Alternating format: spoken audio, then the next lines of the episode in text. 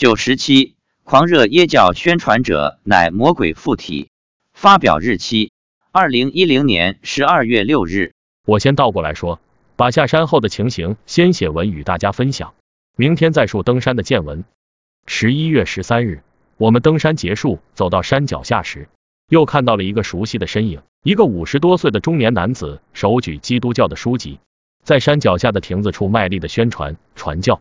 此人周末经常在此处宣传基督教，发放基督教的宣传页，传教的热情非常高涨，经常慷慨激昂。这天下山时，我们又看到这名男子在大声高喊，称赞耶稣基督，信耶稣得永生。这句话是他们的宣传口号。今天经过时，妻子两次回头看了看这名男子，在回家的路上，妻子告诉我，这个人走火入魔了。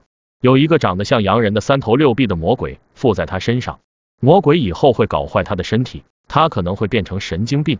我问，是魔还是魔鬼？是天上的还是鬼道的？妻子说，是魔鬼，不是天上的。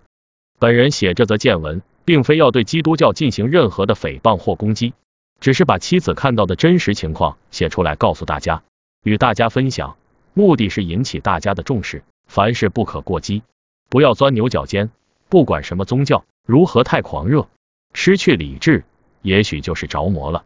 我们学佛的人也一样。有一次对某个问题，我可能比较固执，一直坚持己见，说这也不行，那也不行，妻子就尖锐的指出，你是不是着魔了？这话我不知道是妻子说的，还是菩萨提醒的，当时没问，但我检讨一下自己，感觉有时确实不应该钻牛角尖。更多的时候，应该要恒顺众生，